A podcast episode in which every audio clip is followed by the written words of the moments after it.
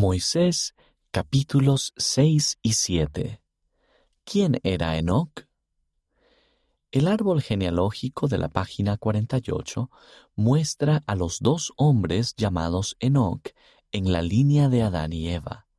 Enoc, hijo de Caín, nieto de Adán, es diferente de Enoc, hijo de Jared, que nació seis generaciones después de Adán y edificó la ciudad de Sión.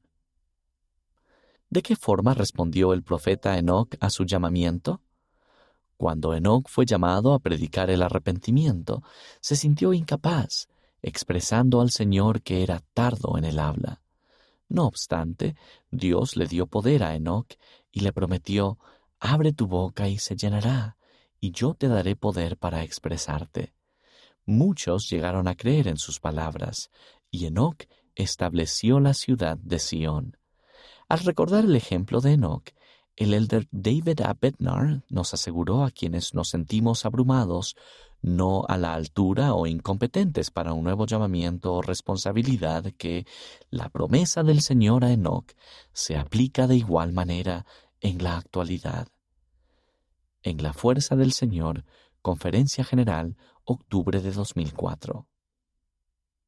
Acontecimientos clave de la vida de Enoch. A los 25 años fue ordenado al sacerdocio por Adán. A los 65 años fue bendecido por Adán. A los 365 años habló con el Señor cara a cara y anduvo con Dios. A los 430 años fue trasladado junto con la ciudad de Sión. Véase Doctrina y Convenios, sección 107, versículos del 48 al 49.